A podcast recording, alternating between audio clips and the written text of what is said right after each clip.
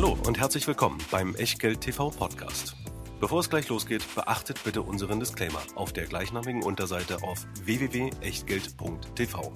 Auf die Inhalte dieses Disclaimers wird zu Beginn einer jeden Sendung explizit eingegangen. Und nun viel Spaß und gute Unterhaltung mit Tobias Kramer und Christian W. Röhl.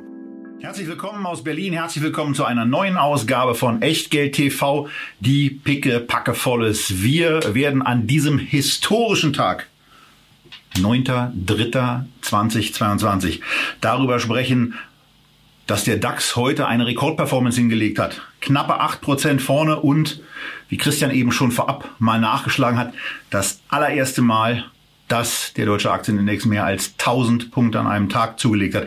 Wir gucken natürlich ein bisschen länger zurück und nehmen das zum Anlass, mal ein bisschen in die Vergangenheit vom DAX mal wieder reinzuschauen und uns darüber zu unterhalten, wie der gegenüber MSCI eigentlich so abgeschnitten hat, also dem MSCI World. Danach werden wir darüber sprechen, welchen Einfluss der Dollar unter anderem durch den MSCI World eigentlich auf eine Vergleichsanlage genommen hat, wie der Dollar ansonsten lief und wie verschiedene andere Währungen auch gegenüber dem Euro in den letzten Jahren gelaufen sind und was man als Anleger da mitnehmen kann. Und dann sprechen wir noch über die älteste Währung der Welt, über Gold. Das alles ist aber noch nicht genug, denn die goldenen Flügel einiger Aktien wurden in den letzten Monaten gestutzt. Die inzwischen sehr, sehr oft zur Anwendung kommende Rule of 40 ist uns auch ein Schwerpunkt wert.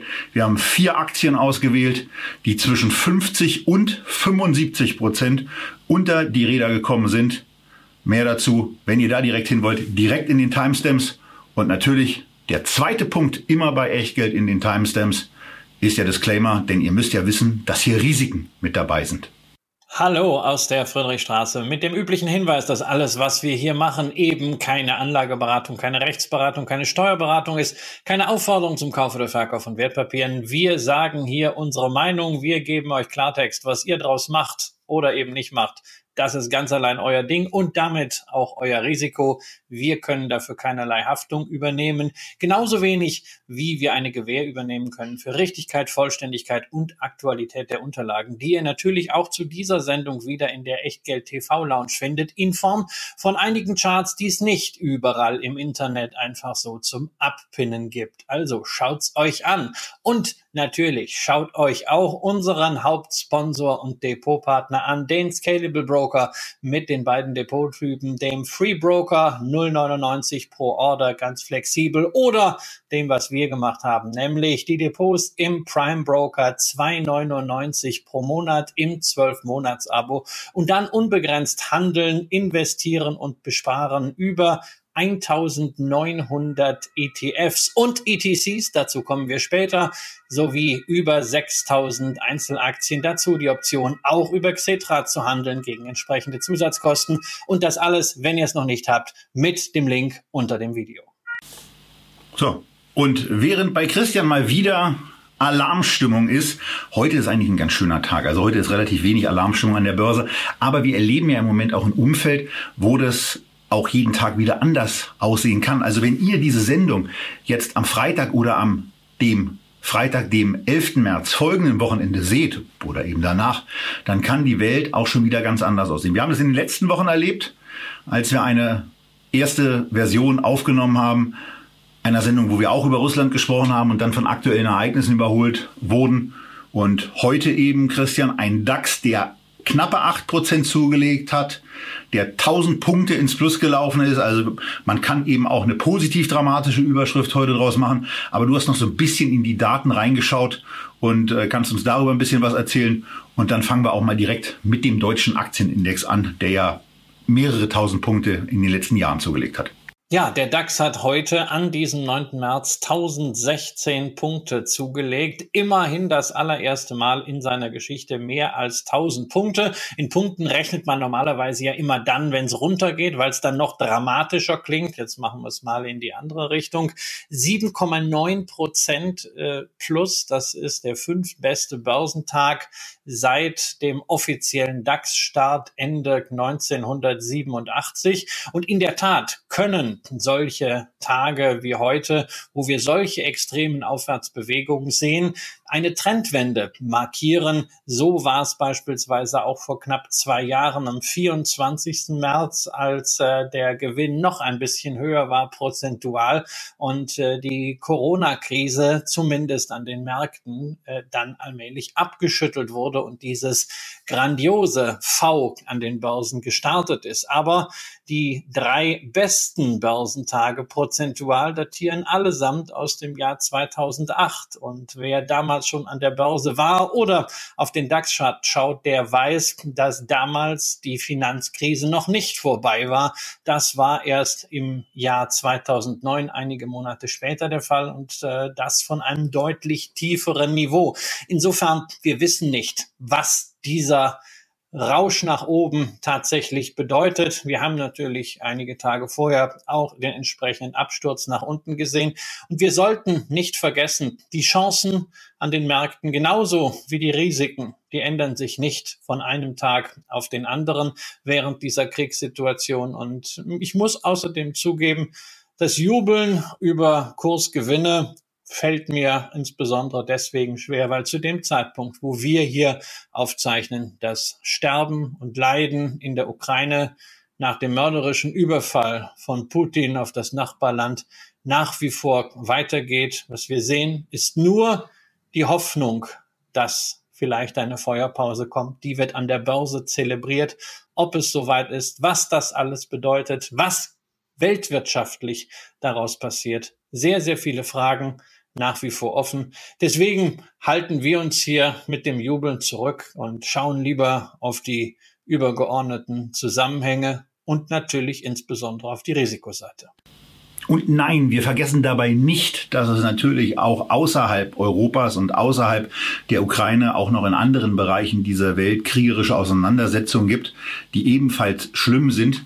Hier ist es jetzt eben so, dass sich Zehntausende auf den Weg unter anderem nach Berlin machen und hier äh, quasi den Verteilungspunkt auch nutzen, um dann sich entweder hier in der Stadt oder auch in anderen Teilen Deutschlands oder Europas in Sicherheit zu bringen.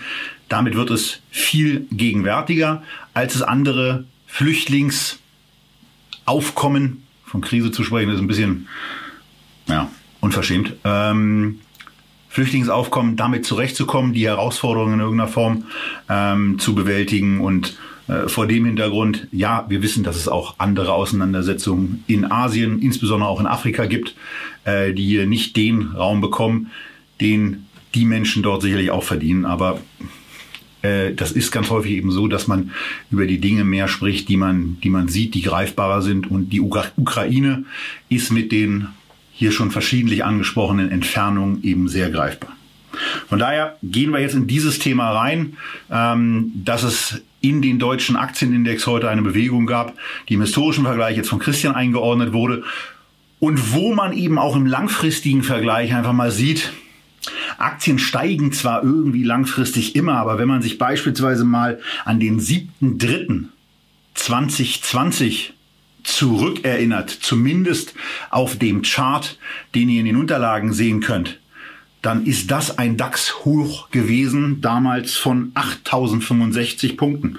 Oder wenn man zu dem nächsten 8000er geht, der im Juli 2007 erreicht wurde, dann sind das eben da 8106 Punkte gewesen. Das waren die DAX-Höchststände im Jahr 2000, im Jahr 2007. Und ausgehend von diesen Höchstständen ist es eben so, dass bis 2022, also 22 und 15 Jahre später nach diesen Höchstständen, bei einem DAX von 14.000 Punkten eben gerade mal 2,5 und 3,7 Prozent herausgekommen sind, was ernüchternd ist und weswegen eben dieses Thema, worüber es ja auch Bücher gibt, unter anderem die Regel Nummer eins, die sagt, äh, mach keine Verluste, ne, und Regel Nummer zwei ist, vergiss Regel Nummer eins nicht, sich das anzugucken. Und dafür haben wir natürlich auch eine Sache wieder auf die Vorlage und damit auch wieder Vorlage gelegt, nämlich den Unterwasserchart, wo man eben insbesondere bezogen aufs Jahr 2000 sieht, dass Börsen auch mal dramatisch fallen können. Was wir als Erinnerung auch dazu benutzen, euch daran zu erinnern, dass wir mal solche Sendungen über Depotabsicherungen auch gemacht haben, mit denen ihr euch in genau solchen Extremphasen vor solch dramatischen Abstiegen, wie sie im DAX stattgefunden haben, über 70 Prozent Kursrückgang schützen könnt und ähm, was ihr nutzen könnt. Aber das hier eben das Bild vom 31.12.87 bis heute. Ne? Und wenn ihr es nicht vor euch habt, dann habt ihr möglicherweise einfach nur die Kopfhörer im Ohr und wisst, dass jetzt der Zeitpunkt gekommen ist, das erste Mal rechts ranzufahren. Christian, aber wir haben ja nicht nur den DAX uns angeschaut, oder?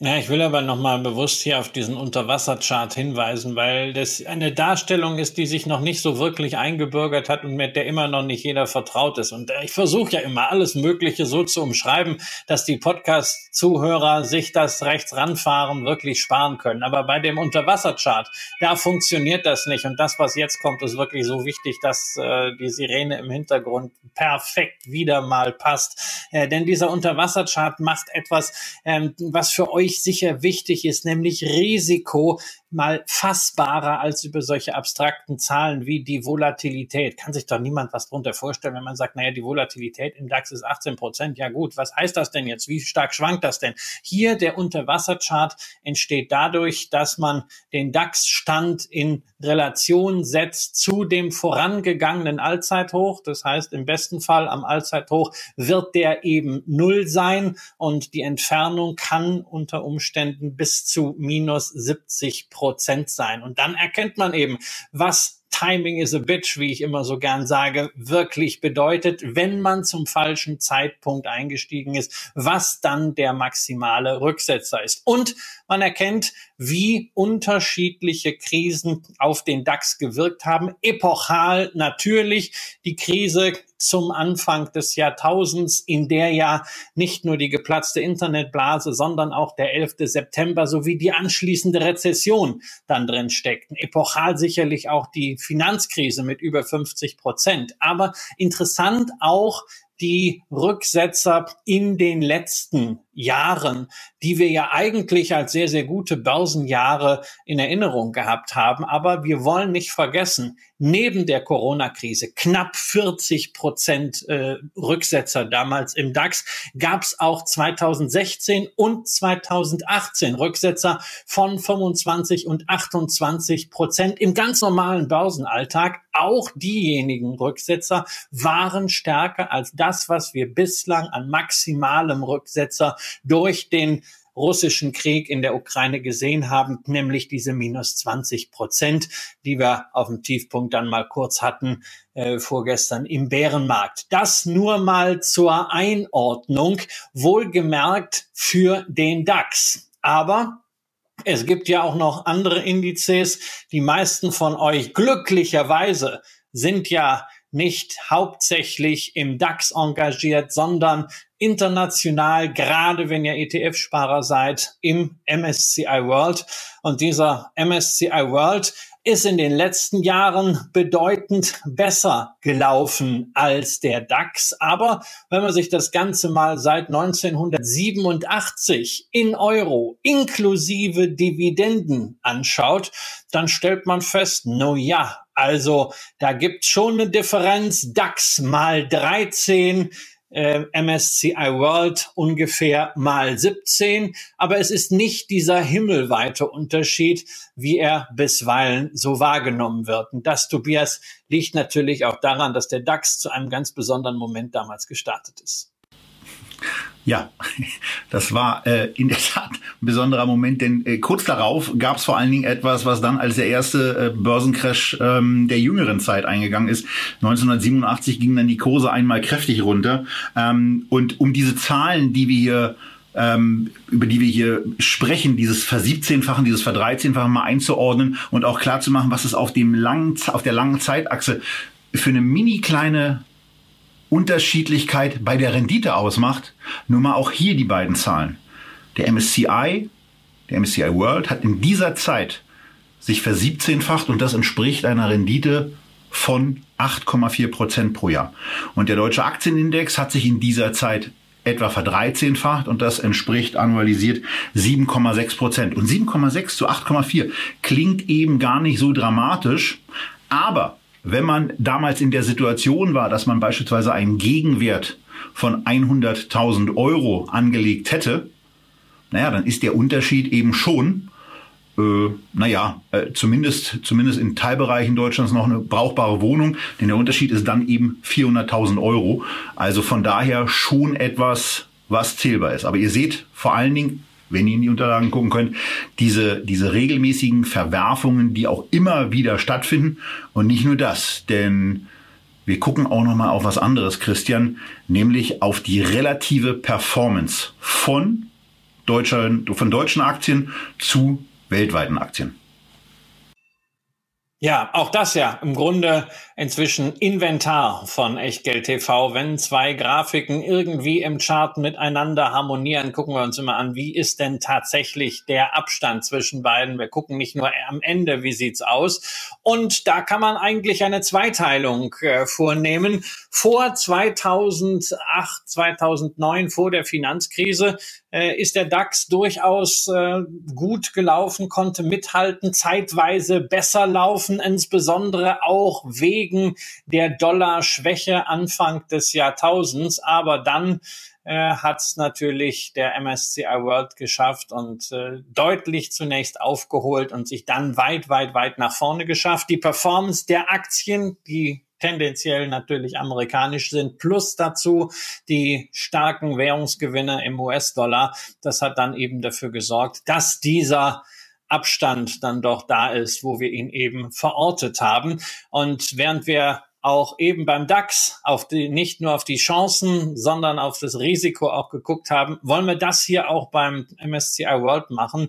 Äh, denn die Qualitäten des Index, diese globale Diversifikation, das starke Standbein in den USA, zwei Drittel USA aktuell, dadurch auch der hohe Dollaranteil, das ist etwas, was sich auch bemerkbar macht am Drawdown-Verhalten. Die Rücksetzer im MSCI World in Euro inklusive Dividende durch die Bank eigentlich geringer als beim DAX. Das wird in der Grafik natürlich auf einen Blick besonders äh, gut erkennbar, gerade auch in den letzten Jahren. Für diejenigen, die die Grafik partout nicht vor sich haben wollen, ähm, können wir mal die letzten äh, größeren Einbrüche durchgehen. Aktuell ist es halt auch wieder so ein Thema. Im DAX haben wir ähm, ein Minus von 20 Prozent im Extremfall gehabt. Im MSCI World eben nur von minus 10 jetzt. Ähm, wenn wir in den Corona-Crash gehen, minus 38 im DAX, minus 30 im MSCI World 2016, minus 30 im DAX minus 20 im MSCI World und 2018 minus 25 im DAX und minus 15 im MSCI World.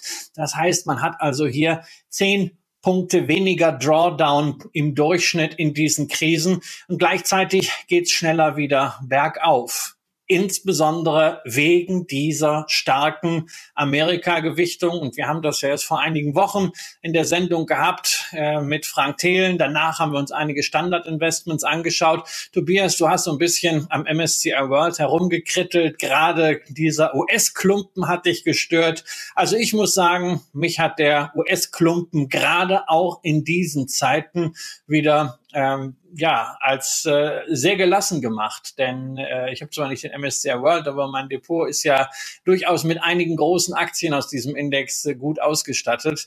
Und wir haben es auch hier wieder gesehen. Es, man kann sich um größere Dinge äh, Gedanken machen als um den MSCI World Klumpen im MSCI äh, in den USA. Das sieht eigentlich bislang wieder mal nach einem Stabilitätsanker aus. Das kann gut sein, das kann gut sein. Bei mir ist es eben dennoch so, dass ich mit einem geringeren US-Anteil mich wohler fühle. Äh, ich würde bei dem, bei der relativen Performance äh, nochmal ganz gerne ein paar Sachen aus meiner Perspektive hervorheben.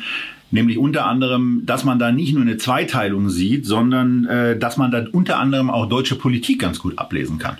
Also wenn ihr beispielsweise dahin guckt, was im Jahr 88 bis 90 passiert ist, eine starke Outperformance deutscher Aktien. Das war diese Einheitseuphorie, die durch die Politik von Helmut Kohl angefacht wurde, wo sehr, sehr viele Hoffnungen auch in die Aktienkurse äh, ja, sich entladen haben quasi, die Aktien auf Rekordstände gestiegen sind und dann auch erstmal so eine gewisse ähm, naja, Enttäuschung sich auch in den deutschen Aktien, in den deutschen Unternehmen wieder gespiegelt hat. Mit der Übernahme der Regierung von Rot-Grün kommt es dann 1998 zu einem, zu einem zweiten sehr, sehr deutlichen Peak, ähm, was insbesondere an einem Steuergesetz äh, auch lag, was Hans Eichel damals verabschiedet hat, ähm, was ein paar Tage lang relativ wenig Beachtung gefunden hat und wo man dann auf einmal gesehen hat, dass die Auflösung von stillen Reserven, also diese sogenannte Auflösung der, der verkrusteten Deutschland AG dafür gesorgt hat, dass deutsche Aktien sehr, sehr stark gelaufen sind. Aber in den Jahren darauf gab es dann eben auch eine ordentliche Enttäuschung. Und ähm, Anfang 2003 hatte der deutsche Aktienindex gegenüber dem MSCI World dann quasi einen Tiefpunkt erreicht. Den kann man da eben auch in dieser Grafik erkennen. Und dann hielt Gerhard Schröder ja seine Rede vor dem Deutschen Bundestag, wo es darum ging, dass eine Agenda bekannt gegeben wurde, nämlich die Agenda 2010. Und in den Jahren danach, im Übrigen auch in der Zeit nach seiner Abwahl, haben deutsche Unternehmen sehr, sehr stark zulegen können, sind wieder deutlich stärker gestiegen als der MSCI World. Dann gab es so eine gewisse Orientierungsphase mit einer neuen Kanzlerin, die man noch nicht so richtig einzuschätzen wusste. Und äh, wenn es dann darum geht, äh, vielleicht ein Ereignis zu identifizieren, und wir haben schon diverse Male hier bei Echtgeld TV auch darüber gesprochen, dann ist es eigentlich das Jahr 2011. Am 11.03.2011 ging dieser verdammte Reaktor in Fukushima hoch, äh, läutete eine komplett wieder mal veränderte Energiepolitik der Bundesregierung ein. Und seitdem ist es eigentlich so, dass Deutschland hinter dem MSCI World her läuft, also von Rennen will ich da gar nicht sprechen. Und diese Outperformance die bis 2011 aufgebaut war und auch gehalten werden konnte, hat sich seitdem quasi komplett abgebaut. Ähm, und weil wir hier eben Energiepolitik so oft auch schon vor irgendwelchen Ereignissen in, Russland und der Ukraine kritisiert haben, äh, ist das hier eben auch nochmal ein Moment, wo man relativ gut die politische Großwetterlage äh, zumindest in einen Chart auch hinein interpretieren kann. Eure Meinung dazu gerne in den Kommentaren unten drunter. Und ähm, bei dem bei dem Performance-Vergleich und dem besseren Abschneiden vom MSCI World, da spielt in der Tat unser zweites Thema in der Sendung hier mit rein, nämlich der Blick auf die Weltleitwährung. Na, sagen wir mal des 20. Jahrhunderts. Das 21. ist ja noch relativ jung, aber im 20. Jahrhundert war es eindeutig der US-Dollar und ähm, dieser wird hier auch nur mit Zahlen aus dem 21. Jahrhundert angezeigt, nämlich mit Zahlen aus unserem Chart-Startjahr, Christian. Nämlich ein Dollar in US-Dollar seit 2008, äh, wo wir beide, glaube ich, sehr gute Erinnerungen haben an unsere Reisen in die USA, wo wir uns naja, du hast dich sowieso schon reich gefühlt, aber ich habe mich damals auch schon mal ganz schön vermögen gefühlt, weil ich so viel Geld für meinen Euro bekommen habe. Ja, ja, das, das war großartig. Also ich weiß, ich habe damals in New York einen äh, Louis Vuitton-Koffer auch äh, gekauft. Ja, den, den habe ich natürlich, wie man solche Sachen eben pflegt, auch heute noch. Und äh, ich denke jedes Mal daran zurück, an diese äh, 1,50, 1,60. Äh, das war natürlich für Touristen gute Preise. Umgekehrt war es natürlich für die äh, deutsche und europäische Exportwirtschaft nicht so doll. Ja, aber von da an ging es eigentlich nur noch bergab. Ähm, die zwischenzeitlichen Hochs beim Euro, US-Dollar äh, waren in, in abfallender äh, Folge und inzwischen sind wir wieder bei 1,10. Äh, Gerade jetzt seit äh, Beginn der russischen Invasion äh, in der Ukraine äh, von 1,13 auf zeitweise 1,08 äh, die Währungsrelation gefallen. Da sieht man ganz klar, äh, wo die Krisenwährung ist. Das ist definitiv nicht der Euro, das ist eine Antikrisenwährung. Nicht nur der Dollar war ist ja sehr stark gewesen in den letzten zwei Wochen, sondern auch andere Währungen gegen den Euro. Und natürlich im Dollar haben wir die Situation, dass man nach wie vor immer noch denkt, naja, es könnte ja doch zumindest so ein paar Zinsanhebungen geben. Amerika ist außerdem weit weg. Amerika ist energieunabhängig, während Europa mitten im Herz dieses Konflikts ist. Europa hat das Thema äh, Aufrüstung und Ausrüstung. Äh, Europa hat das Thema erneuerbare Energien und, Erneu und Energieunabhängigkeit. Das alles wird sehr, sehr viel Geld kosten. Es werden ja ständig neue Sondervermögen aufgelegt und Investitionsprogramme. Am Ende sind das ja alles nur kreative Namen für Schuldentöpfe, für notwendige Schulden, weil man hat sie halt in den vergangenen zehn Jahren nicht gemacht. Äh, Was würde ein Christian Lindner wohl sagen, wenn der in der Opposition säße? Ja, aber Christian Lindner ist halt nun mal Finanzminister und muss jetzt äh, die Konsequenzen äh, ziehen, die die Weltpolitik erfordert. Äh, es gab genügend Leute, die gesagt haben, man muss die Energiewende früher vorbereiten, man muss auch das Zwei-Prozent-Ziel in Angriff nehmen. Die Vorgängerregierungen waren da sehr, sehr dickfällig. Das muss halt jetzt schnell passieren. Nur, das muss klar sein, das ist nicht gut für eine Währung. Und das sieht man auch entsprechend am Euro. Für Aktionäre ist es natürlich eigentlich eine positive Sache, sofern sie schon Aktien haben. Denn äh, dann gibt's natürlich einen Zusatzpush, nicht nur, dass amerikanische Aktien sich generell besser entwickeln momentan als deutsche im Durchschnitt oder als europäische, sondern es kommt dazu die Währungsseite auch noch, die ja auch für Dividendeninvestoren interessant ist, denn dadurch haben wir ja eine kleine Gehaltserhöhung. Die Dollar-Dividenden sind in Euro ein bisschen mehr. Wenn man sofort wieder reinvestiert, muss man natürlich auch entsprechend mehr für die Aktien zahlen. Wenn man es verkonsumiert, wird, dann ist man natürlich so auf der Seite, dass man das wirklich dann verleben kann. Ja, und es geht eben nicht nur um den, um den US-Dollar, wo der, wo der Euro nicht so richtig, so richtig gut gegen aussieht, sondern es ist auch bei anderen Währungen so. Die einzige, der hier mit aufgestellten Währungen, die sich, naja, gegenüber dem Euro nicht über eine Kurssteigerung freuen kann, ist das britische Pfund. Da muss man aber schon die Frage stellen, ist das der wirkliche Maßstab? Denn wenn man, wenn man sich die japanische Währung anguckt, wenn man sich den US-Dollar anguckt und wenn man sich insbesondere auch den Schweizer Franken, der ja so, eine, so, so, so einen gewissen Sammlerhabitus auch mitzubringen scheint, anschaut, dann kann man eben sehen, gegenüber Japan, gegenüber den USA gibt es seit 2008 eine Wertminderung des Euro von 25 Prozent ja, und ganz besondere Stilblüten ähm, wirft das Ganze und ganz besondere Stilblüten blühen äh, in der Schweiz, denn da sind es 40 Prozent Wertrückgang beim Euro gegenüber dem Schweizer Franken. Und das ist dann schon sehr, sehr deutlich spürbar. Und wenn ihr das mal selber testen wollt, geht einfach mal in Zürich eine Pizza essen. Das ähm, haut euch die Kinnlade weg.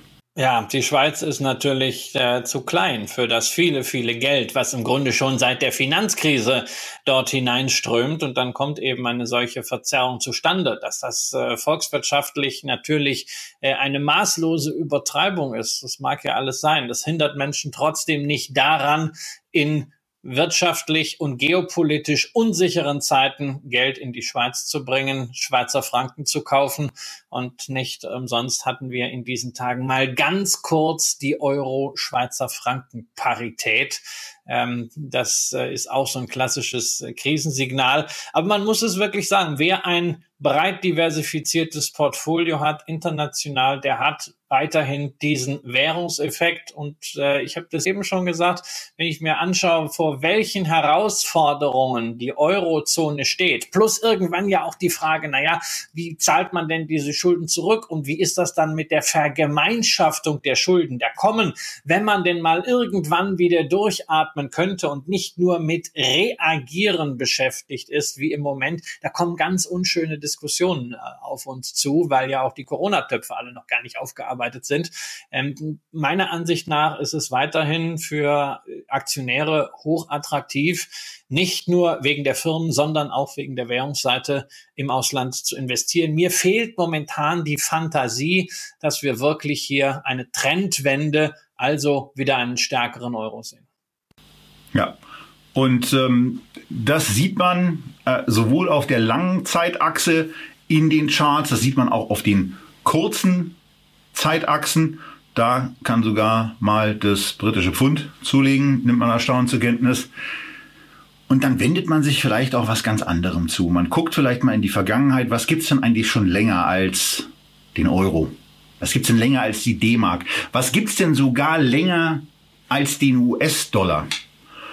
Und da gibt's etwas, da gibt's eine Währung, die seit mehreren tausend Jahren bereits eingesetzt wird, wo es das gute alte Beispiel gibt, dass man im alten Rom schon für eine Unze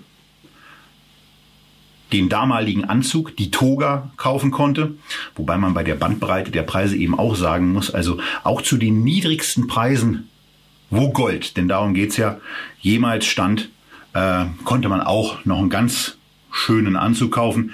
Wir reden natürlich nicht so sehr darüber, was in den was in den ja, mittleren 70er Jahren losging, als das Bretton Woods-System zusammenbrach und Gold auf einmal wieder handelbar wurde und es eine erste Goldhosse in inflationären Zeiten gab, die den Preis auf über 750 US-Dollar nach oben gehievt hat.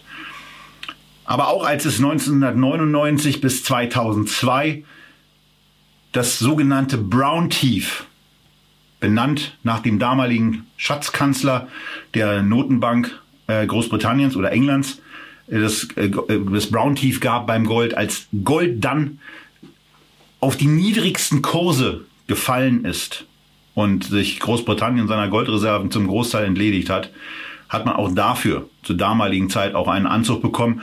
Aber Christian, für jetzt 2000 US-Dollar je Feinunze. Da kriegt man schon ein etwas feineres Stöffchen auf den Leib auch geschneidert.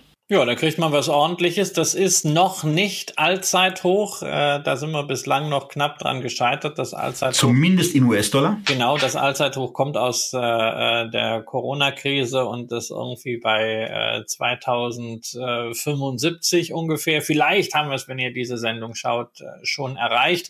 Wobei man ja immer an das denkt, was wir beide, Tobias, mal äh, von einem stimmgewaltigen Banker der Royal Bank of Scotland lernen durften, nämlich von Herbert Herbert Wüstefeld, der da sagte, äh, ich wünsche Ihnen, dass Gold niemals das beste Asset in Ihrem Portfolio ist, denn dann haben wir alle andere Probleme.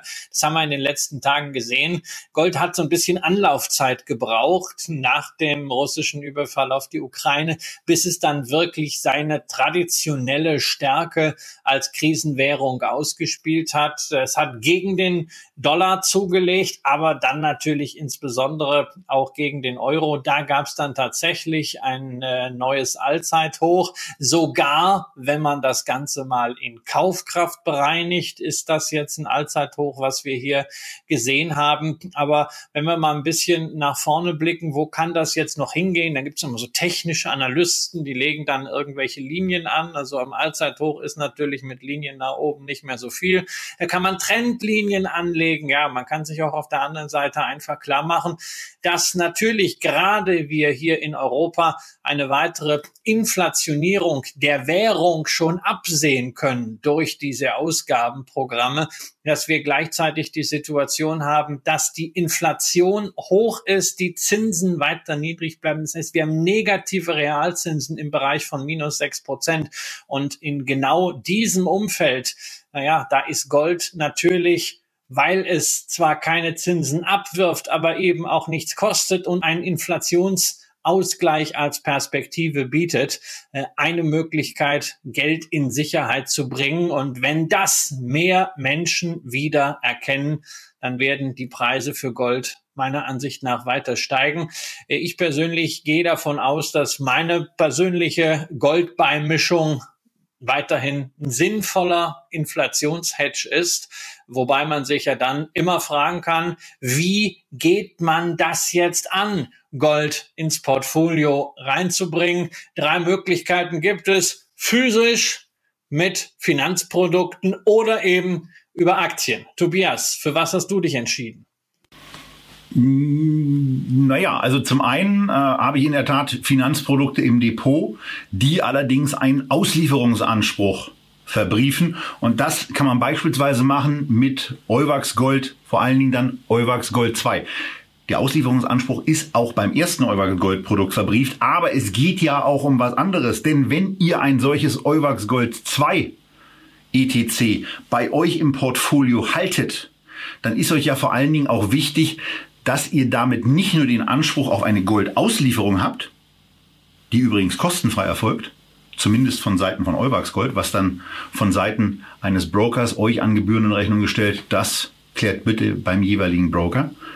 Aber es geht vor allen Dingen auch darum, dass Gold ja noch an einer anderen Stelle, die den Deutschen immer sehr, sehr wichtig ist, eine Sonderstellung genießt. Und das ist das steuerliche Thema. Denn wenn ihr eine Goldposition effektiven Barren zum Beispiel über zwölf Monate haltet, dann sind alle Gewinne, die ihr damit macht, steuerfrei zu vereinnahmen. Und das gilt dann eben auch, und wir haben das Urteil auch in den Show Notes noch mit verlinkt, blenden es hier aber auch ein, das Urteil vom Bundesfinanzhof vom 16. Juni 2020. Das ist dann eben auch bei solchen Inhaberschuldverschreibungen oder wie auch immer diese Produkte dann aus äh, bezeichnet werden, gegeben, zumindest bei einigen und Euwax Gold, Christian, gehört dazu.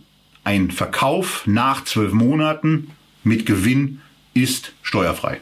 Nach aktueller Meinung, Disclaimer beachten und so weiter. Genau, also äh, Euwax äh, Gold 2 gehört eine herrschende Meinung dazu. Nach der Rechtspraxis und genauso äh, dazu zählen die ebenfalls beim Scalable Broker erhältlichen Wisdom Tree Gold Bullion Securities. Da haben wir hier nämlich das Urteil vom 16. Juni 2020 auch in den Show Notes verlinkt, das wirklich auch Bezug nimmt auf die WKN beziehungsweise die ISEN. Da muss man also genau hinschauen, wenn man das länger als zwölf Monate im Portfolio hat und diese Regel insgesamt für Gold natürlich auch weiter gilt, was auch niemand sagen kann, dann hat man äh, hier nach dieser Rechtsprechung äh, den Gewinn steuerfrei.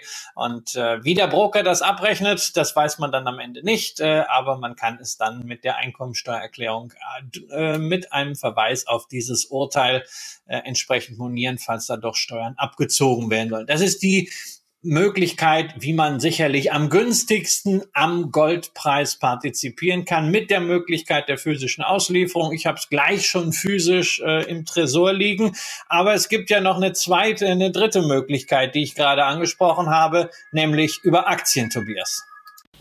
Genau, und da ist man dann eben bei verschiedenen Anbietern. Da gibt es ja die Produzenten von Gold, die in irgendeiner Form der Natur dieses Edelmetall abbringen. Das ist mal mühsamer, das ist mal weniger mühsam, aber inzwischen ist es eigentlich schon so, dass es mühsam ist. Und diese Unternehmen, die Gold produzieren, da gibt es unterschiedliche. Und eine Gruppe von Unternehmen sind die, die ihre Position, die sie in den Verkauf bringen, nicht absichern. Das kann man ja am Terminmarkt machen. Ich kann also eine bestimmte Menge Gold sagen, dass ich die im März 22, im Juni 22, im September 22 oder auch im Juni 23 verkaufen will.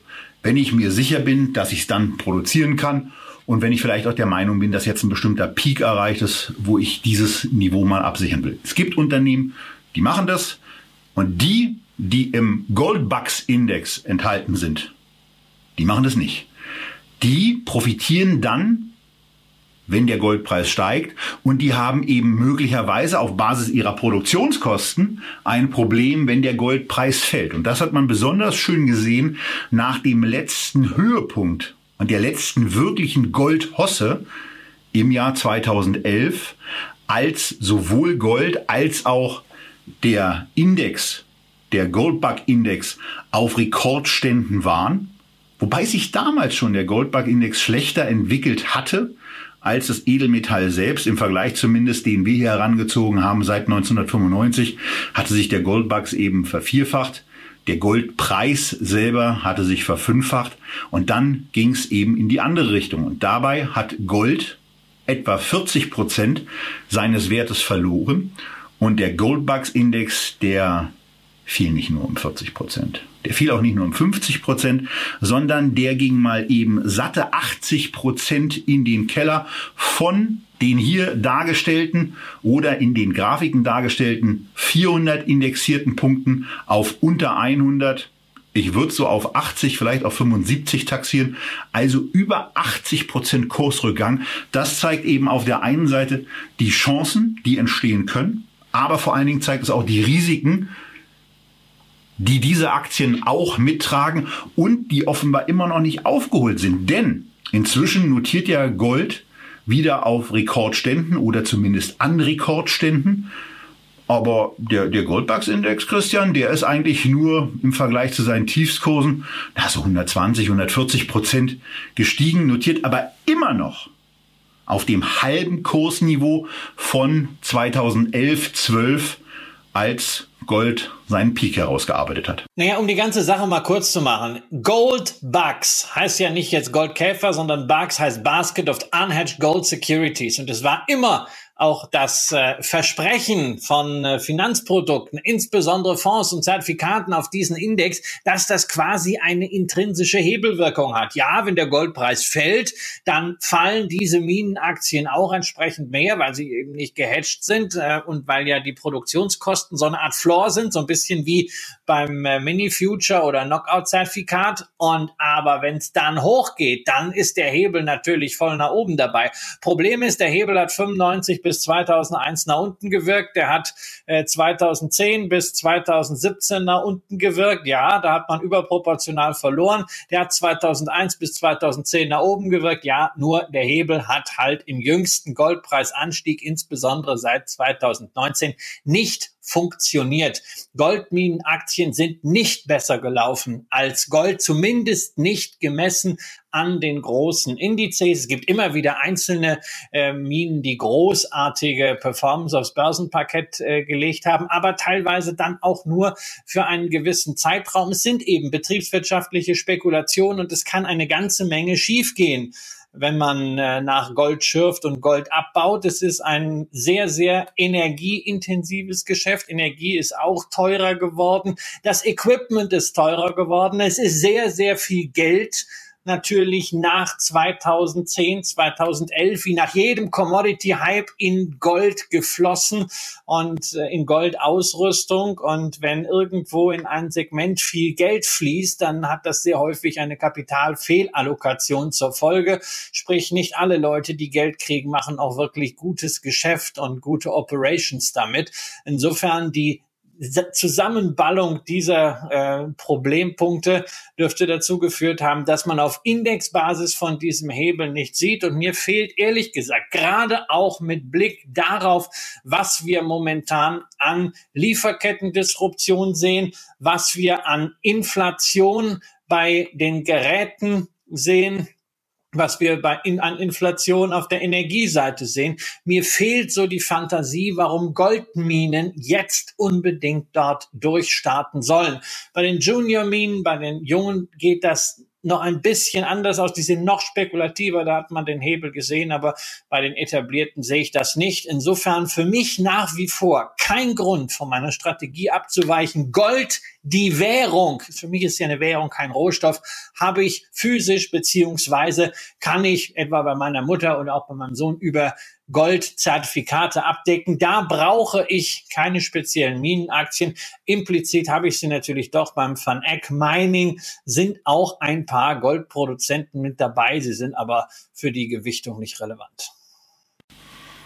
Ja, und weil es immer eine Frage ist, die ja dann kommt, wenn wir über Gold reden, einfach mal hier die Frage, die ja in der Q&A-Session auf jeden Fall kommen würde nach dieser Sendung. Christian, so ein bisschen Angaben dazu, wie viel Gold bei dir im liquiden Nettovermögen stecken? Insgesamt glaube ich momentan so 15, 12, 15 Prozent dürften es sein. Okay, äh, und du hast ausschließlich Gold. Ich persönlich habe, ich persönlich habe ausschließlich Gold äh, effektiv im Tresor liegen.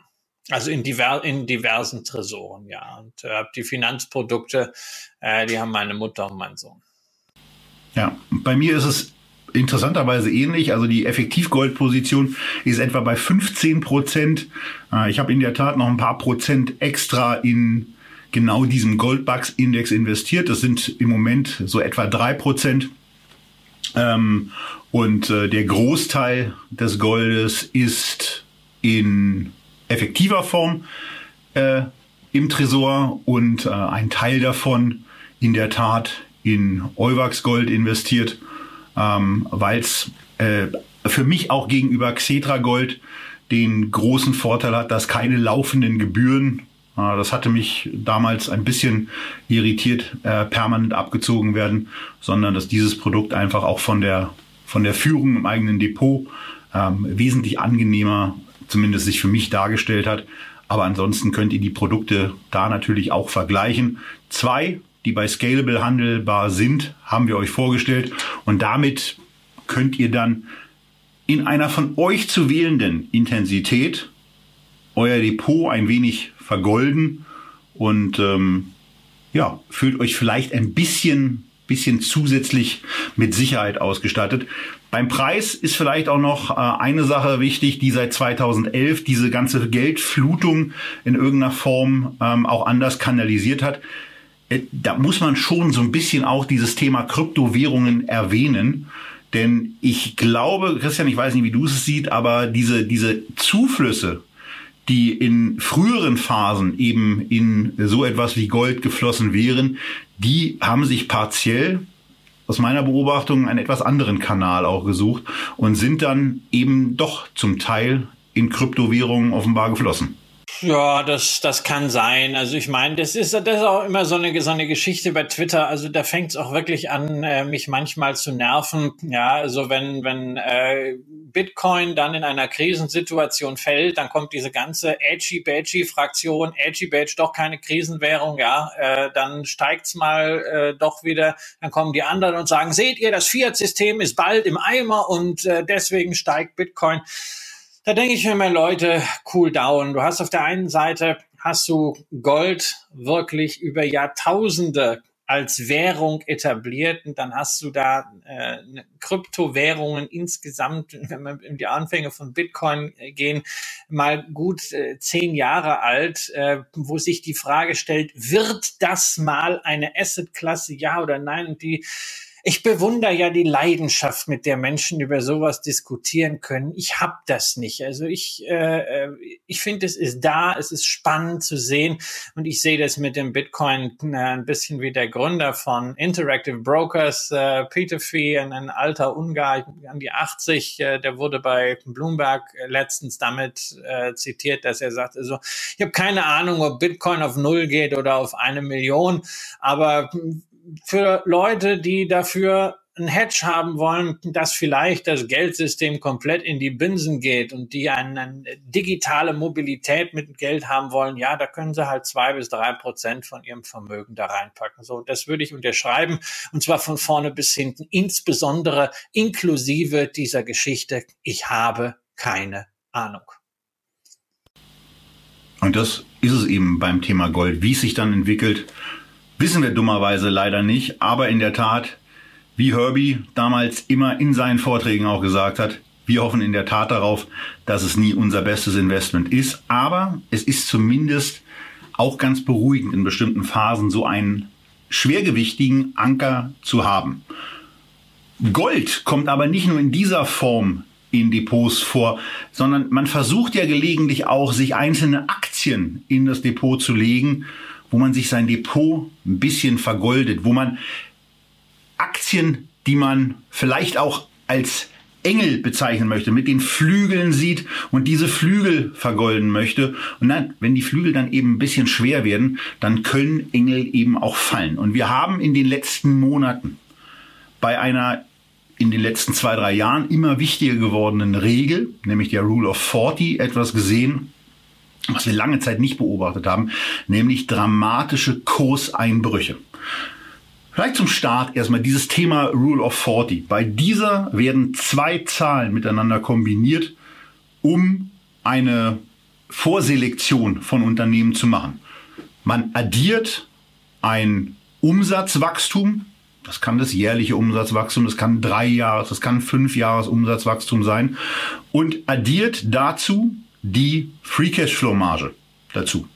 So, das heißt also, wenn ein Unternehmen zum Beispiel um 50 Prozent wächst, aber dummerweise noch keine Profite macht, beispielsweise eine negative Free Cashflow Marge von 5 Prozent hat, dann ist 50 plus minus 5, also minus 5 gleich 45. Dann würde ein solches Unternehmen zumindest in den Kreis der Unternehmen reinrutschen, dass dieser Rule of 40 entspricht. Und davon gibt's in Europa und auch in den USA eine ganze Reihe von Unternehmen, auch eine ganze Reihe von Unternehmen, die mehr als 5 Milliarden US-Dollar Börsenkapitalisierung auf die Waage bringen.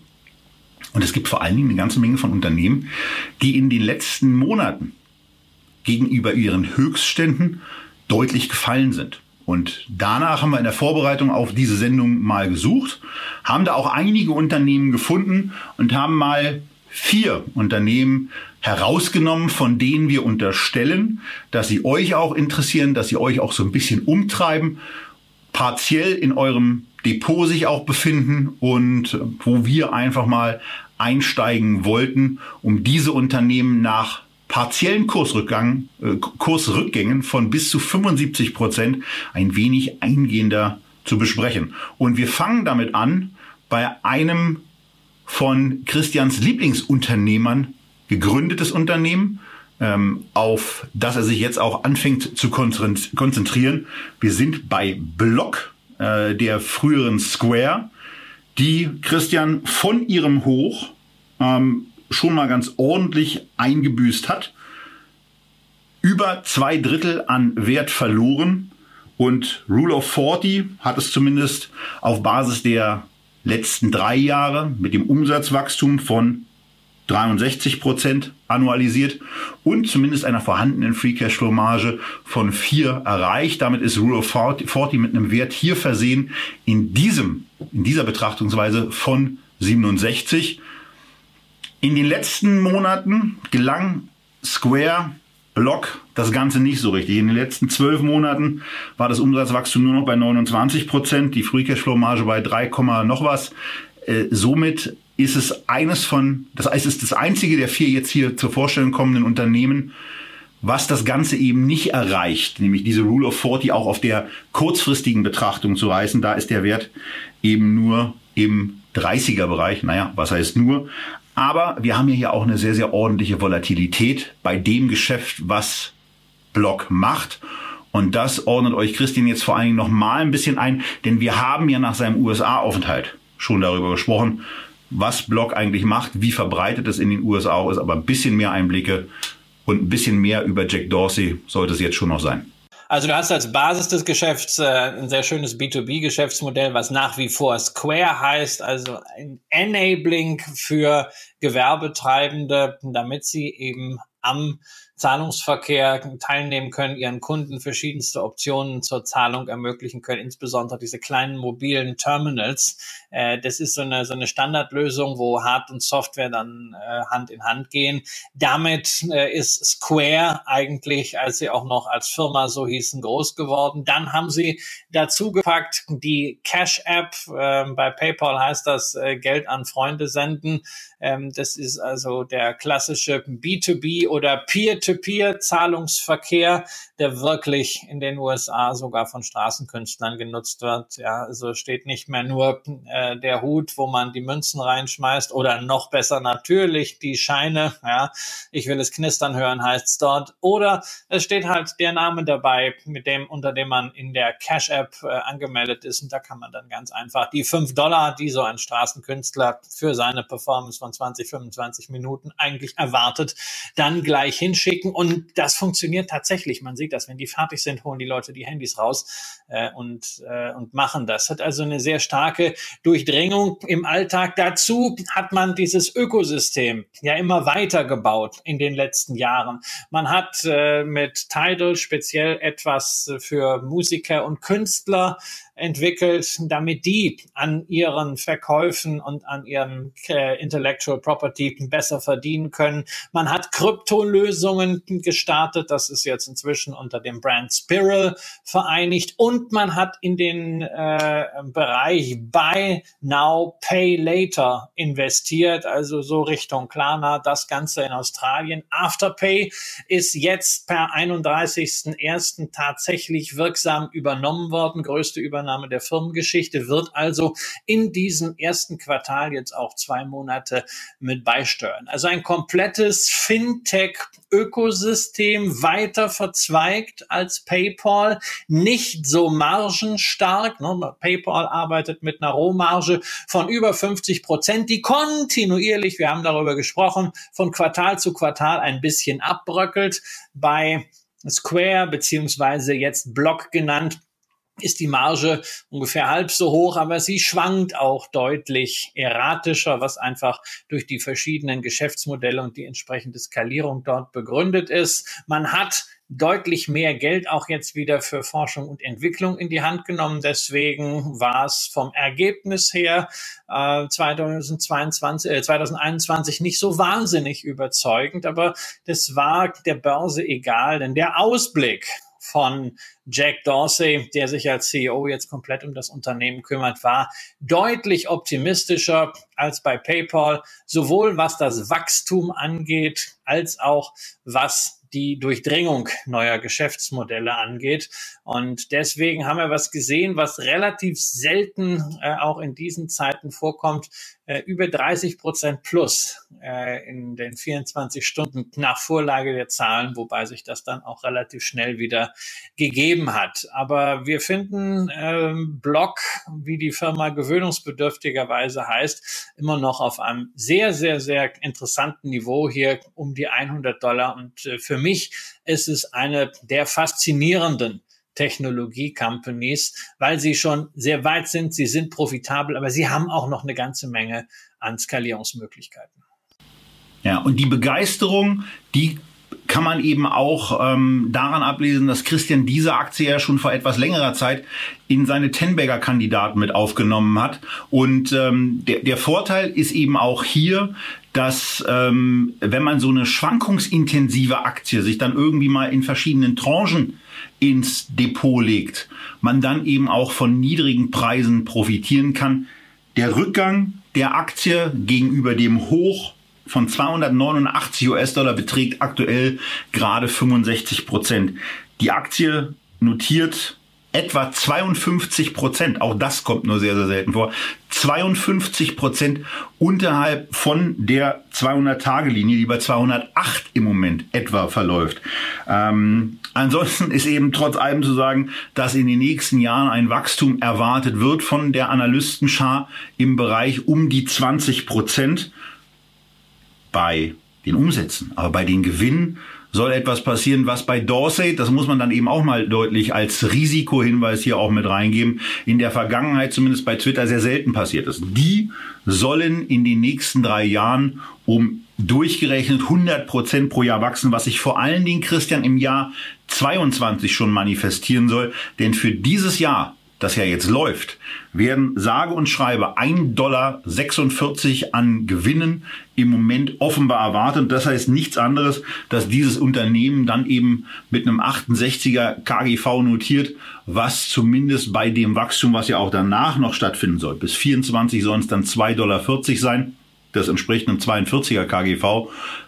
Ja, also zumindest nicht überteuer ist und eben auch von dir am Markt beobachtet, auf jeden Fall stärker angenommen wird von den Menschen in den USA, als es offensichtlich PayPal gelingt. Ja, das ist vermutlich so. Ja, ich muss also bei der Bewertung äh, jetzt natürlich auch sagen, das sind normalerweise keine Sphären, in denen ich mich bewege. Ja, alles das, was ich ansonsten in erster Instanz an Unternehmen mag, ähm, Erträge, die man äh, recht einfach einschätzen kann, äh, ein, sim ein simples äh, Geschäftsmodell und äh, dazu eine Dividende. All das äh, haben wir hier nicht. Ja, für mich ist deswegen wichtig, ist eine ganz klassische Venture-Geschichte. Also für mich so eine Ergänzung. Da ist halt äh, für mich wichtiger noch als die Bewertung, dass ich die Strategie insgesamt sehr für, für sehr plausibel halte, dass das Unternehmen sich auch die Mühe macht, die Strategie ordentlich zu erklären. Die Investorenkommunikation mag vielleicht vom Layout her gewöhnungsbedürftig sein und dieser Name Block, also irgendwie geht der nicht wirklich an mich. Aber diese Shareholder Letter, die äh, Dorsey und sein Team hier quartalsweise mit den Ergebnissen distribuieren, sind wirklich sehr, sehr gut, äh, weil es eben nicht nur diese PowerPoint-Slides sind, sondern weil es wirklich einen geschriebenen Text gibt und es ist auch mal ein Gedanke, Gedanke, den man nicht nur in äh, zwei Bullet Points fassen kann mit da drin. Man kriegt eine kleine Idee vom äh, strategischen View des ganzen Teams, von der Stoßrichtung. Das ist etwas, wo ich sagen muss, damit fühle ich mich an der Stelle wohl. Ähm, wenn ich das, was ich ansonsten für ein Investment am liebsten habe, nämlich Dividende eben nicht habe, ist mir das schon sehr wichtig und das ist hier beispielhaft gelöst. Und wenn ich das jetzt halt äh, ein Drittel günstiger haben kann als im Technologie oder zwei Drittel günstiger haben kann als im Technologie-Hype des letzten Jahres, finde ich das eine gute Sache. Und äh, insofern aus deiner Rule of 40 Selektion ist eine Block bei mir schon drin und ich kann mir da auch vorstellen, im Venture Depot das äh, noch mal ein bisschen aufzustocken. Und damit kommen wir zur zweiten Aktie, die in diese Vierer-Auswahl es geschafft hat. Und zwar mit einem Rückgang von, naja, nur 55 Prozent. Etsy hat es dabei ein, ja, äh, ganz ordentlich zerlegt. Seit November 21 hat die Aktie von ihrem Hoch bei 307 US-Dollar über 50 Prozent verloren, notiert 31 Prozent unter der 200-Tage-Linie, die bei 201 verläuft, notiert zumindest in der Vorbereitung der Sendung, das muss man ja an einem solchen äh, Tag 9.3., wo die Börsen zumindest in Deutschland stark gestiegen sind, mal sagen, äh, bei 138 und ähm, das Ganze, das Ganze spielte sich dann eben so ab, dass hier ein Unternehmen auch in deutlich günstigere Regionen hineingerutscht ist. Und das ähm, geschah vor allen Dingen auch deswegen, weil die gesamte Technologiefront abverkauft wurde, weil es eine Skepsis dem gegenüber gab, äh, wie es eigentlich mit dieser Unternehmung weitergeht, die Christian was genau macht ja, die einen Marktplatz mal wieder äh, betreiben, ein äh, Portal, auf dem man ähm, ja das Selbstgemachte ursprünglich mal verkaufen konnte. Inzwischen ähm, alles so rund um, äh, um Hobby und Dekoration, also nicht unbedingt das, was wir jetzt so äh, shoppen. Das ist eher äh, ein Thema für meine Frau, ähm, die dort auch schon mal tatsächlich was gekauft hat.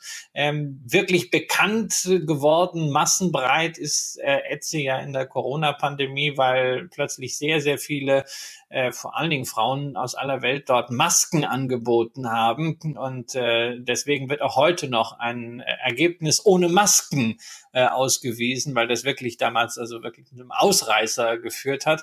Aber es ist eigentlich klassischerweise ein Handarbeitsportal. Das ist natürlich toll, weil es für Manufakturarbeiten, die ja traditionell eigentlich einen sehr, sehr begrenzten Markt hatten, äh, einen Weltmarkt schafft. Und aus der Sicht derjenigen, die das anbieten, ist es eine großartige Geschichte und Etsy zeigt, dass man auch mit dieser Version, äh, Vision tatsächlich Geld verdienen kann. Genau. Und an der Stelle geht es eben auch darum, sich mal anzugucken, wie ist dieses Unternehmen eigentlich in diese Auswahl reingekommen. Und es liegt unter anderem daran, dass es eine knapp 27-prozentige Free Cash Flow Marge gibt und dass es eben ein Umsatzwachstum in den letzten, ja, von Corona natürlich angetriebenen Jahren gab von 50 Prozent Jahr für Jahr. Und ähm, was hier eben auch besonders positiv auffällt, ist, dass zwar in den letzten zwölf Monaten diese Umsatzsteigerung sich etwas verlangsamt habt. Ihr könnt das in den Unterlagen sehen, weil da ja auch die Quartalzahlen mit enthalten sind, die von 717, nee, von 617 Millionen US-Dollar beim Umsatz, der bei Etsy ankommt, auf 717 gesteigert wurden, also 16 Prozent Zuwachs. Aber beim Free Cash Flow per Share 1,87 gegenüber dem Umsatz pro Aktie von 4,81 könnt ihr schon sehen, dass da offensichtlich eine sehr, sehr ordentliche Marge erwirtschaftet wird.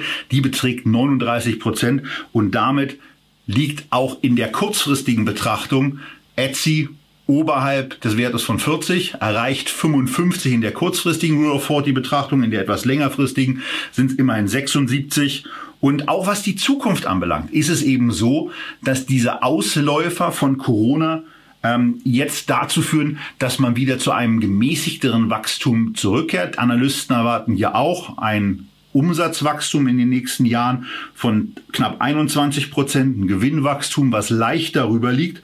Und wenn das so kommt, dann bedeutet es nichts anderes, als dass Etsy im Jahr 2024 bei einem KGV von gerade mal 22 notieren würde. Oder wenn die Gewinnerwartung für 22 3,90 Dollar eintrifft, dass die Aktie im Moment bei 35,5 im KGV notiert. Von daher auch für so ein Unternehmen, für dieses Marktplatzunternehmen eine recht günstige Geschichte, insbesondere wenn man sich auch da vor Augen hält, dass ein solches Unternehmen ja auch Möglichkeiten hat, seine eigenen Erlöse noch ein wenig zu optimieren. Im Moment ist es so, dass aus dem Gesamtumsatz im Moment ist es so, dass aus dem Gesamtumsatz von 717 Millionen, das einem Anteil aus den auf Etsy überhaupt verkauften Waren entspricht von 17 Prozent.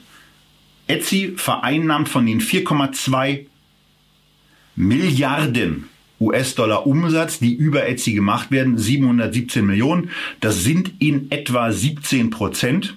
Und darin enthalten sind verschiedene Sachen, unter anderem etwas, was die Verkäufer an Etsy einfach nur für die Bereitstellung der Plattform bezahlen müssen, eine sogenannte Marketplace Transaction Fee. Die steigt zum 11. April 2022 von 5 auf 6,5 Prozent. Das ist für die Marktteilnehmer wahrscheinlich relativ gut und leicht zu verschmerzen, weil es 1,5 Prozent mehr sind. Aber auf der, äh, in der Umgebung von Etsy bedeutet es eben an der Stelle eine Erlössteigerung von 30 Prozent. Und das kann sich in solchen Zahlen dann eben auch schon sehr brutal niederschlagen. Hinzu kommt, Christian, noch ein paar, kommen noch ein paar andere Sachen. Unter anderem kann man, wie es sich für einen Marktplatz gehört, natürlich auch da Werbung machen. Ja, ja, du kannst also Added äh, Value Services dazu packen, dass ausgerechnet äh, dein Gesteck oder dein Schränkchen oder was immer du produziert oder gebastelt hast, äh, dann ganz vorne kommt bei den, bei den Suchabfragen. Da gibt's also dann auch durchaus Skalierungsmöglichkeiten. Ähm, ich finde ich finde das großartig, wenn die das machen. Ich finde, ich mag solche, solche Enabler, muss aber dazu sagen, dass jetzt das Geschäft an sich jetzt nicht so ähm, meins ist, ja, und da kannst du dich natürlich auch fragen, warum muss es jetzt so eine Plattform sein? Äh, Macht es nicht auch Sinn, wenn man in diesen ganzen Bereich Home Deco geht, ähm, sowas wie eine West Wing sich anzuschauen? Aber generell ist es nicht so ähm, mein Markt. Also gerade bei solchen Aktien braucht man irgendwie eine Beziehung dazu, die fehlt mir hier völlig. Nur das Geschäftsmodell, die Skalierbarkeit alleine ist mir an der Stelle zu wenig. Deswegen ähm, Square, habe ich gesagt, ist was für mich. Etsy ist für mich nichts. Und das nächste, was dann in deiner Liste kommt, äh, das ist für mich sowieso nichts. Und das habe ich oft genug erklärt. genau. Und da machst du am besten auch gleich weiter. Der Teaser für die Aktie, die jetzt kommt, ist, dass sie äh, nach Christians äh, Vorabauswertung jetzt gerade günstiger notiert als dieses ganze schädliche Tabakzeug, Meta notiert günstiger, Christian, als Philip Morris. Ja, ja, also Meta ist ja um 50 Prozent abgeschmiert gegenüber dem Hoch, ähm, wenn man jetzt den Kurs von 195 Dollar zugrunde legt. Wir waren ja schon bei fast 400 Dollar. Und in der Tat, nach Ist-Zahlen haben wir hier ein Kursgewinnverhältnis von 14. Philip Morris International, ne, Tabakwert, hat 16. Und wenn man die Analystenschätzung für 22 zugrunde legt, dann sind wir bei einem 13er KGV bei Meta Platforms und bei einem 14er KGV für Philip Morris International. Philip Morris International habe ich im Depot, Meta Platforms habe ich nicht im Depot. Ähm, ich habe ausführlich dargelegt äh, in den äh, Jahresendsendungen, äh, warum ich die Aktie schlichtweg nicht will hatte er zwischenzeitlich auch noch mal so die eine oder andere mediale Aktivität äh, dazu, insbesondere vor dem Hintergrund. Aber lass uns darüber dieser, genau auch sprechen, weil das ist ja ein ja, Kritikpunkt, dies, Christian. Ja, das also lass uns darüber sprechen. Ich gehe mal, ich gehe mal äh, in Vorbereitung dessen, was jetzt auch gleich kommt von dir, auf die Seiten von Facebook, äh, beziehungsweise von Meta, die sie ja ganz gerne angeben. Bei den durchschnittlichen Umsätzen sind wir gleich. Aber es geht ja in der Kommunikation immer sehr, sehr gerne um die Daily oder auch um die Monthly Active Users, die DAUs und die Maus. Ja, ja, und ich, die Daus und die Maus und ich hatte äh, vor vier Wochen, äh, gab mich bei Instagram, ich habe da auch einen Screenshot von getwittert, sechsmal. Ne? Einmal richtig und äh, fünf Fakes gleichzeitig. Ja, Fakes, die dann sogar noch äh, ausgerechnet meine Frau angeschrieben haben und äh, ihr irgendwelche Krypto-Trading-Software äh, aufschwatzen wollen. Und äh, da muss ich halt sagen, ich bin ja nicht der Einzige. Das äh, gibt eine ganze Reihe von Instagrammern, die mit diesem Problem Problem zu kämpfen haben. Und äh, für jeden Fake, den du meldest, kommen zwei hinterher. Äh, und äh, die, die Meldung und insgesamt der Umgang damit äh, bei Meta ist schon reichlich äh, mühsam, reichlich nonchalant. Und man bekommt den Eindruck, dass man nicht so wirklich Lust hat, äh, dagegen diesen Identitätsklau vorzugehen. Genauso wenig, wie man Lust hat, gegen Fake News vorzugehen. Und äh, deswegen sind da gleich zwei Themen drin. Das eine, das Unternehmen ist mir einfach Grund unsympathisch, ja. Und das Zweite ist, gerade wenn ich diese Nutzerzahlen sehe, ich muss ja eigentlich davon ausgehen, ähm, dass diese Zahlen einfach zum Teil nicht stimmen, dass sie in irgendeiner Form nach oben manipuliert werden oder dass gefakte Zahlen, obwohl man weiß, dass sie gefaked sind, einfach mal so dargehalten werden, dass man damit rumgeht. Das ist mir einfach komplett zuwider. Und ich habe immer wieder dann ja auch Zuschriften nach Sendungen oder nach Posts, die mir sagen, also als, als rationaler Investor musst du doch erkennen, dass die Aktie ganz günstig bewertet ist. Nein, ein. Erkennen das, du Lump. Nein, einen Scheiß muss ich. Ich muss überhaupt nichts. Wenn ich mein Geld irgendwo investiere, möchte ich mich damit wohlfühlen. Und äh, du redest hier über Fallen Angels. Ja, ich glaube, wir haben hier drei Fallen Angels und ein Falling. Äh, hm, also kann sich jetzt jeder äh, Wort überlegen, was auf Facebook passt. Ich muss überhaupt nichts. Für mich ist es absolut nicht das klassische Beuteschema. Es ist für mich keine quantitative Strategie, sondern es ist etwas, was äh, für mich on top kommt, solche Unternehmen als, als Venture Investment oder Focus Investment aufzunehmen. Aber da ist nichts, was ich in irgendeiner Form mag und es ist für mich bei einem Venture Investment ganz, ganz entscheidend, dass ich mich da irgendwie wiederfinden kann, so wie beispielsweise bei Square, so wie gleich bei einem anderen äh, Unternehmen, über das wir noch sprechen werden. Aber ich muss überhaupt nichts und deswegen äh, Meta existiert für mich im Depot nicht. Ich habe Spaß manchmal noch auf der Plattform Instagram. Ja, da sind viele Leute, die mir inzwischen durch Zuschriften und Interaktionen irgendwie ans Herz gewachsen äh, sind. Und solange sich dieser ähm, Aufwand, die Fakes zu, zu jagen, noch irgendwie rechtfertigen lässt, bleibe ich auch dort. Das muss nicht für alle Ewigkeiten sein. Auch diese Sache mit dem Metaverse ist ja alles spannend, aber ich meine, Facebook hat auch schon versucht, eine Kryptowährung hinzukriegen. Ist ihnen auch nicht gelungen. Ja, warum sollen sie das jetzt mit dem Metaverse hinkriegen? Ich lasse mich da mal überraschen. Ich brauche die Aktie jedenfalls nicht. So, und jetzt du, Mr. Schnäppchenjäger. Genau, denn darum geht's ja hier auch. Also ich meine, wir haben eine Aktie, die zwar 500 Milliarden, 520 Milliarden US-Dollar, um genau zu sein, wert ist, die 40 Milliarden Cash mit sich in der Gegend rumträgt, die fett profitabel ist, aber die in diesen ganzen Wehen und in der Tat relativ analog zu den Thesen, die Christian damals aufgestellt hat, auch gefallen ist. Gut. Ähm, ich fand sie auch bei den höheren Kursen eigentlich schon relativ preiswert. Jetzt finde ich sie in der Tat noch preiswerter und bei mir steht dann eben im privaten Depot in der Tat auch eine Aufstockung an, weil Meta, so wie Christian gesagt hat, eben fundamental schweinegünstig bewertet ist. Sie erfüllen weiterhin die Rule of 40. Sie haben in den letzten zwölf Monaten ihre Umsätze um 20 Prozent gesteigert, erwirtschaften eine Free Cashflow Marge von 38 Prozent. Sie haben in den letzten drei Jahren ihren Umsatz um 33 Prozent gesteigert. Auch da dann mit einer etwas längerfristig betrachteten 30-prozentigen Free Cashflow Marge. Also Rule of 40 einmal mit einem Wert von 62 auf der längerfristigen Ebene, auf der kurzfristigen Ebene mit einer 58. Kursgewinnverhältnisse sind schweinegünstig, egal ob das 22er äh, KGV jetzt irgendwie bei 13, 14 oder 15 gesehen wird. Da gibt es in der Tat offensichtlich gerade ein paar Umbrüche, weil auch die Investitionen nicht nur ins Metaverse, sondern eben auch unterstelle ich mal, im Bereich der Bereinigung einiges an Kosten verursachen werden, die dafür sorgen, dass prognostisch die Umsätze zwar um 14,5 in den nächsten drei Jahren steigen, bezogen auf das Jahr 21 bis 24, die Gewinne aber nur in Anführungsstrichen bei 8% Steigerung gesehen werden. Und das ist schon vergleichsweise ungewöhnlich. Trotzdem ja, trotzdem wäre es so, dass das Unternehmen äh, in 24 bei einem KGV von 11 rauslaufen würde. Aber das Ding entscheidet sich früher. Denn Facebook muss in der Tat die Kritikpunkte, die Christian ja in der Tat zu Recht anspricht, bereinigen. Ähm, ansonsten gibt's aber eben auch noch auch im Vorgriff auf das Unternehmen, was wir gleich noch besprechen werden, zumindest mal eine wichtige Seite in den Unterlagen von Meta. Und das ist der Facebook Average Revenue per User. Da gibt es eine weltweite Betrachtung. Da gibt es vor allen Dingen auch eine US- und Kanada-Betrachtung, die ich extrem beeindruckend finde.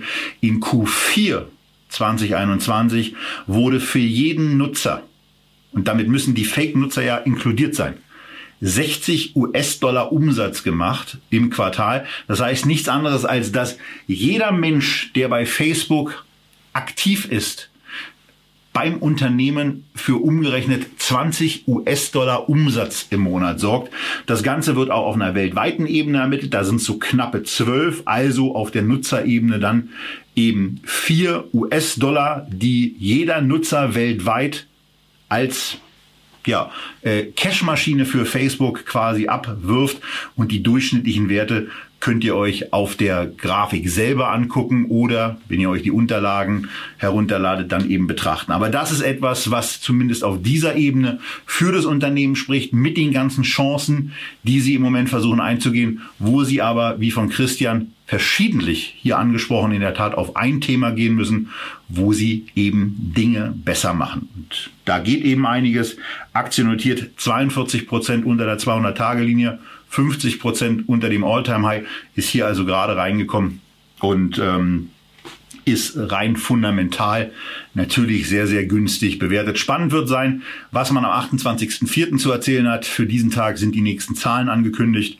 Und äh, vielleicht hat man ja auch mal in der Tat für die genervten und auch besorgten Nutzer und Teilnehmer äh, bei den Diensten von Facebook etwas anzubieten, wo man diese ganzen Fake-Accounts ähm, einfach mal ein bisschen konsequenter angeht und einfacher löschbar macht. Denn das ist in der Tat auch aus meiner Sicht ähm, etwas, was elementar wichtig ist für die Glaubwürdigkeit. Denn wenn die Glaubwürdigkeit large scale abnimmt, dann sind die Umsätze, wie wir sie hier im Moment auch noch sehen, langfristig nicht zu halten. Und dann kann man sich auf andere Plattformen möglicherweise mal fokussieren. Und damit sind wir beim letzten Fallen Angel dieser Sendung angekommen. Denn, das werden wir gleich noch sehen, da gibt es einiges an Aufholpotenzial.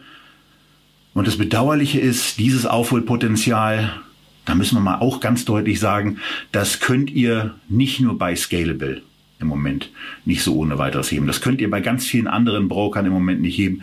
Insbesondere dann, wenn ihr keine Möglichkeit habt, in den USA zu handeln. Wir sind bei einem Unternehmen, was leider keine Leih für Deutschland hat, was sie handelbar macht. Wir sind bei Pinterest.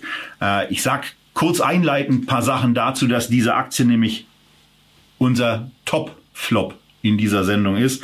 74 Prozent Kursverlust gegenüber den im Februar 2021 erreichten 90 US-Dollar. Christian sagt gleich ein bisschen was nochmal zu dem Umfeld, wann diese 90 US-Dollar erreicht wurden. Die Aktie notiert 53 Prozent unter der 200-Tage-Linie bei 49 Euro äh, verläuft, hat aber in den letzten Jahren es geschafft, den Umsatz jedes Jahr um 29 Prozent zu steigern, arbeitet mit einer Free Cashflow Marge von knapp 38 Prozent. Von daher dieser längerfristige Rule of 40 Wert hier bei 68. In der kurzfristigen Ebene ist es so, dass im letzten Jahr vom, also auf der Quartalsebene, Dezember 20 zu Dezember 21, die Umsätze um 20 Prozent von 706 auf 847 Millionen US-Dollar gesteigert werden konnten und mal so im Vorbeigehen eine Free Cash Flow Marge erzielt wurde von 24 Prozent. Rule of 40 also auch im kurzfristigen Bereich mit 44 Prozent erfüllt.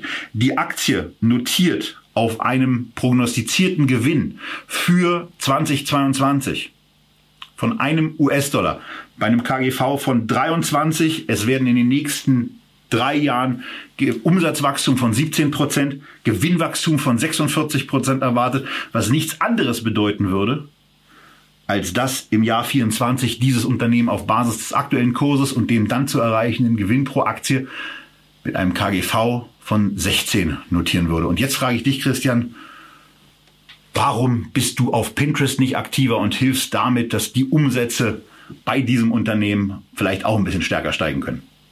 Naja, also ist äh, die Familie ist durchaus aktiv. Also meine Frau ist dort äh, aktiv. Äh, dadurch habe ich irgendwann auch die Plattform mal kennengelernt ähm, und finde es toll, dass das auch wieder so eine positive ähm, Plattform ist. Also ganz anders als Facebook, was sich ja wirklich zu einer richtig, äh, richtig negativen Stänkerplattform entwickelt hat. Aber auf Pinterest steht halt wirklich äh, das, das Schöne im Vordergrund. Ähm, sie werben ja auch selber damit, dass es also äh, ähm, positive Platform Positive Content sein soll.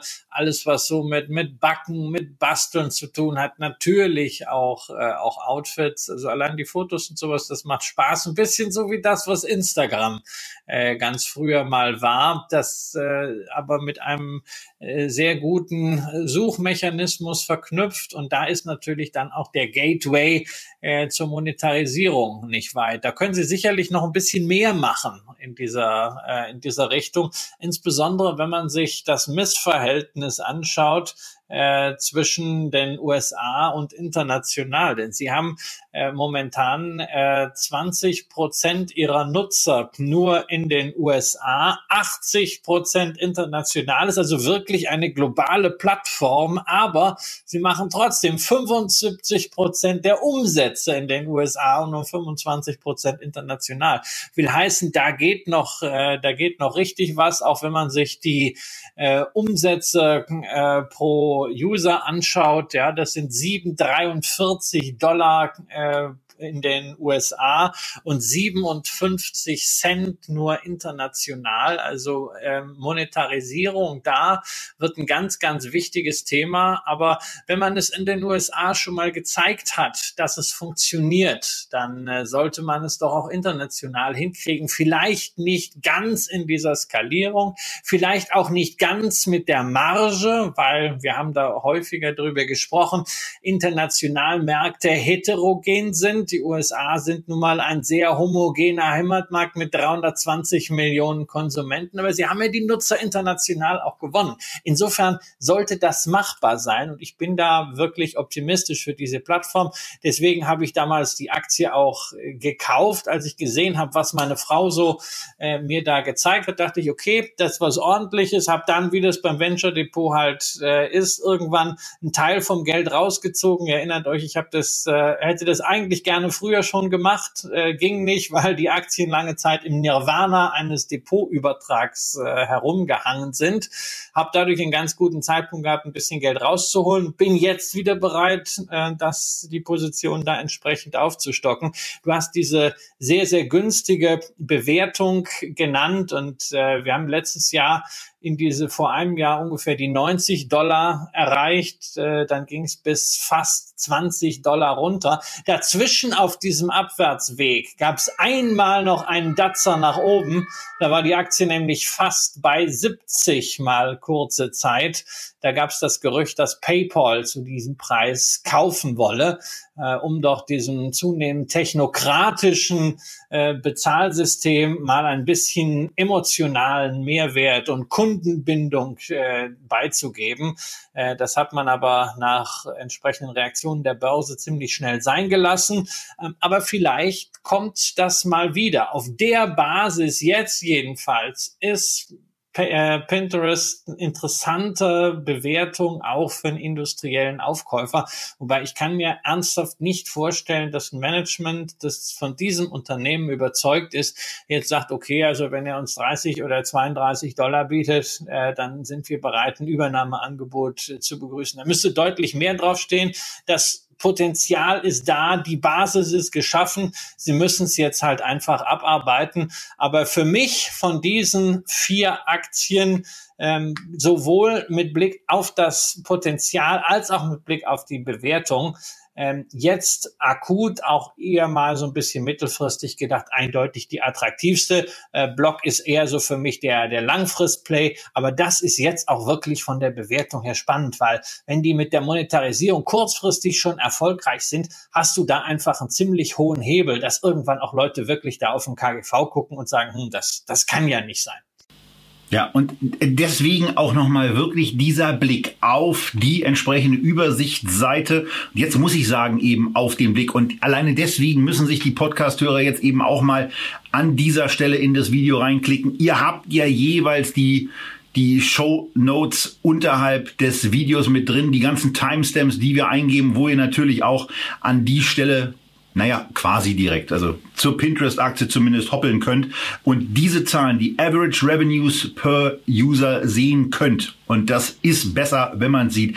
1,93 hat Christian eben schon mit angedeutet. Auf der globalen Ebene. Facebook schafft pro Quartal 11,57 Dollar. In der US-Betrachtung ist Pinterest bei 7,43 Dollar, also 2,50 knapp im Monat, die man mit US-Nutzern erwirtschaften kann. Meta ist hier bei über 60.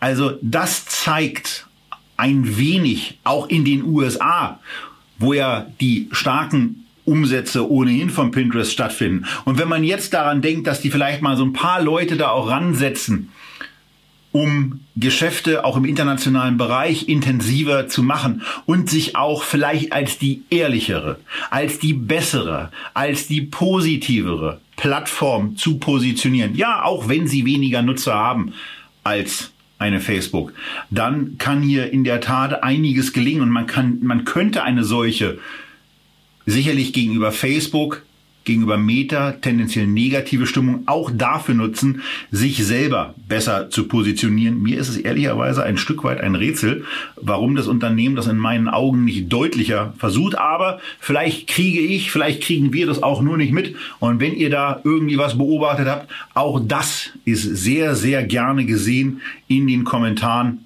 Aber 75 Prozent Kursabfall, ein 22er KGV von 23 bei einem für die nächsten Jahre erwarteten Gewinnwachstum von 46 Prozent und einem Umsatzwachstum von 17 Prozent.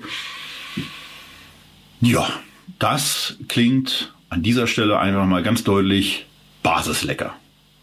Da bin ich absolut deiner Meinung. Deswegen wäre das ja mein Favorit. Auch fürs Echtgeld-TV-Depot können wir halt leider nicht machen. Ansonsten die Block haben wir dann, haben wir ja schon im äh, Portfolio drin.